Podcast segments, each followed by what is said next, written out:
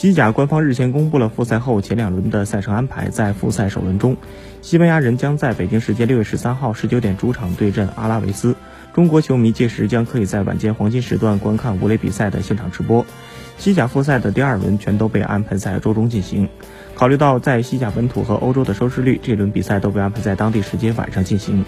考虑到六个小时的时差，该轮所有比赛都将在北京时间下半夜开球。对于中国球迷而言，这显然不是个理想的观战时间段。西班牙人客场与赫塔菲之战将在六月十七日凌晨一点三十分开球。西超两大豪门巴萨和皇马的前两轮比赛也全都被安排在了凌晨。